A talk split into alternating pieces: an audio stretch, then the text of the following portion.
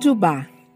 Este é o Oricast, um podcast de narrativas e reflexões sobre os orixás e a mitologia do candomblé. É uma realização da organização religiosa Ilê Axé Ailá Opô.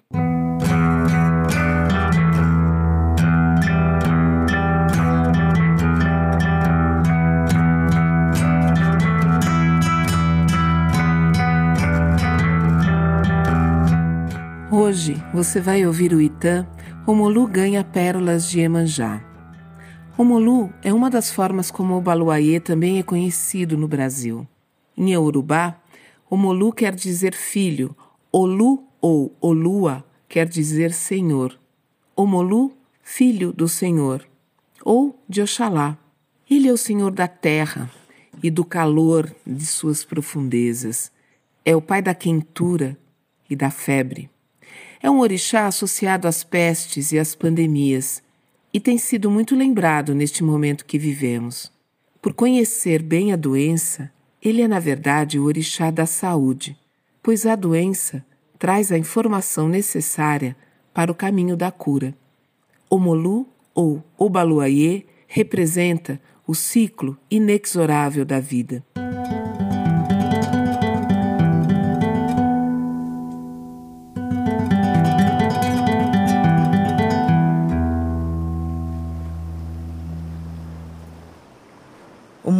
Foi salvo por Emanjá quando sua mãe, Nanã Burucu, ao vê-lo doente, coberto de chagas, purulento, abandonou-o numa gruta perto da praia.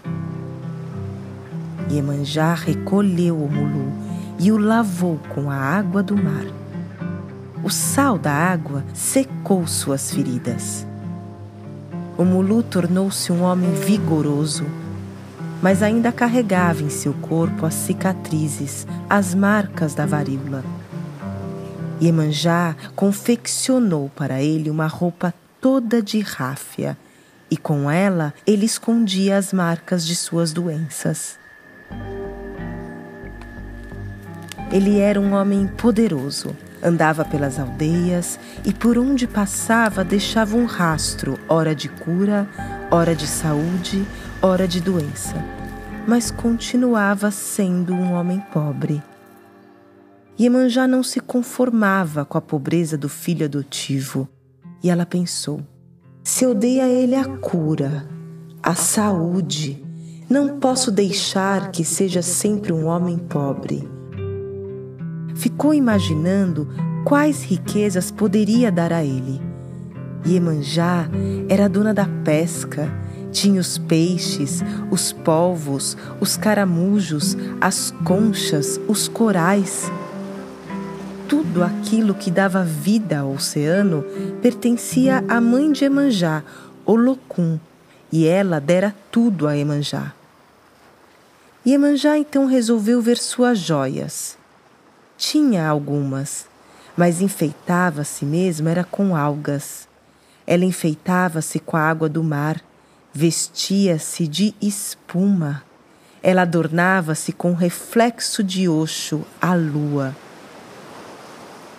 Mas Iemanjá tinha uma grande riqueza, e essa riqueza eram as pérolas que as ostras fabricavam para ela. Iemanjá, muito contente com a sua lembrança, chamou o Mulu e lhe disse: De hoje em diante, És tu quem cuidas das pérolas do mar. Serás assim chamado de Geolu, o Senhor das pérolas. Por isso, até hoje, as pérolas pertencem ao Mulu. Dizem que por baixo de sua roupa de ráfia, enfeitando seu corpo marcado de chagas, há centenas e centenas de pérolas costuradas. O mulu ostenta colares e mais colares de pérolas por baixo de sua roupa de ráfia. Belíssimos e brilhantes colares.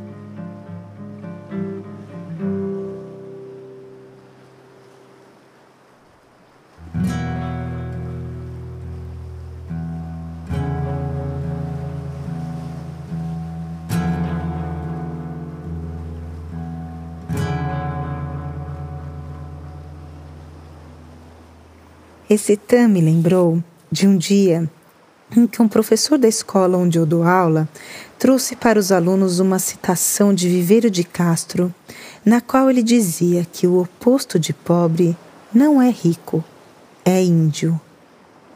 Isso me veio à memória quando li e contei esse tam pela primeira vez.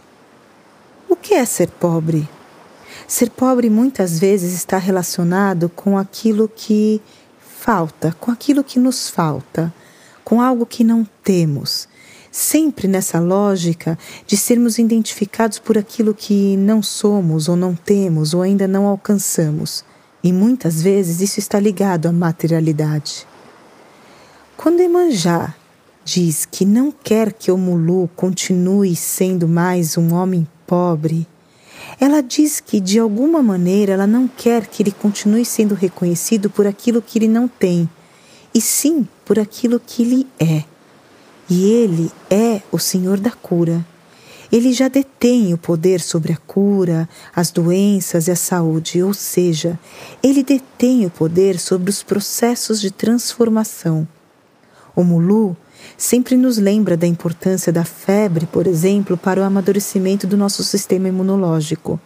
Como nossas marcas, cicatrizes, memórias, processos nos tornam aquilo que somos, nossas subjetividades.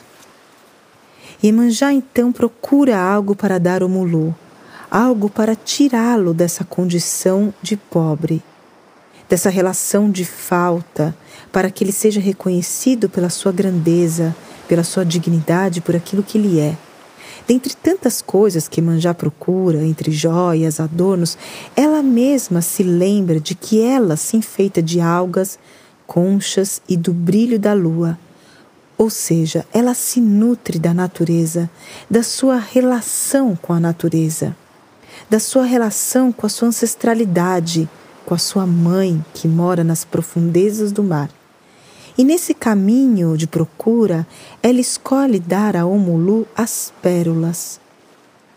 As pérolas que são fruto muitas vezes de um corpo estranho que entra dentro da concha, como um grão de areia, um parasita, e que se transforma através de um processo de dor, ou seja, através de um processo de transformação.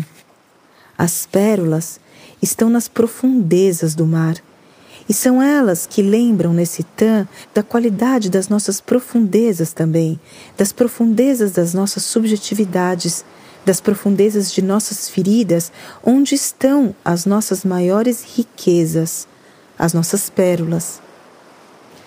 Assim, Iemanjá torna o Mulu Geolu, o senhor das pérolas, o senhor dessa transformação o Senhor dos processos profundos que nos tornam quem somos. Aquele que nos lembra que somos o que somos por conta de nossas marcas, de nossas histórias, de nossa ancestralidade e de tudo que vivemos, de nossas dores que são transformadas em luz. Voltando então ao viveiro de Castro, para o viveiro de Castro, nessa citação, índio é aquele que se reconhece por aquilo que ele é e não por aquilo que ele não tem. Índio se reconhece pela sua língua, pelos seus costumes, pela sua cultura, pelo jeito de trançar a cesta, pela capacidade que tem de contar histórias, pela sua ancestralidade. E é nesse sentido e nesse conceito que a ideia vem que o contrário de pobre não é rico, é índio. Portanto, quando o Mulu passa a ser reconhecido por aquele que carrega as pérolas, ou seja, aquele que carrega o brilho que vem sim através da sua história, daquilo que ele carrega, que são as marcas, que são as feridas, mas transformadas em pérolas, ele deixa de ser pobre. O Mulu então passa a ser orixá. E nós deixamos de ser pobres cada vez que valorizamos aquilo que carregamos, a cada vez que valorizamos as nossas marcas, os nossos processos, que reconhecemos as nossas dores como caminhos para grandes transformações. Deixamos de ser pobres quando valorizamos nossa cultura, nossa memória, nossas histórias, nossos ancestrais. Axé. Eu sou o Sol El Atolá e este foi o segundo episódio da segunda temporada de Oricast, o podcast de narrativas e reflexões da mitologia do candomblé. Hoje ouvimos Omolu Ganha Pérolas de Emanjá, do livro Mitologia dos Orixás de Reginaldo Prandi, publicado em 2001 pela Companhia das Letras. A releitura deste Itã foi feita por Letícia Olomidará, que também trouxe a sua reflexão. O tema de abertura é Exu faixa de Kiko Dinucci. A edição, sonorização e finalização é de Nicolas Afolayan Rabinovich. O projeto gráfico é de Leonil Júnior e Juliana Iadoni, baseado na arte de Marcelo Smiley. Queremos fazer aqui um agradecimento especial para o nosso Babalorixá Logumá, que além de cuidar da revisão de conteúdo do episódio, foi quem abriu os caminhos para que este trabalho viesse ao mundo. E agora temos também um canal de comunicação para você, ouvinte. Compartilhe conosco suas sugestões e críticas. Mande um e-mail para oricast.opo.gmail.com ou fale conosco através do nosso Instagram, Ailaopo. Até semana que vem.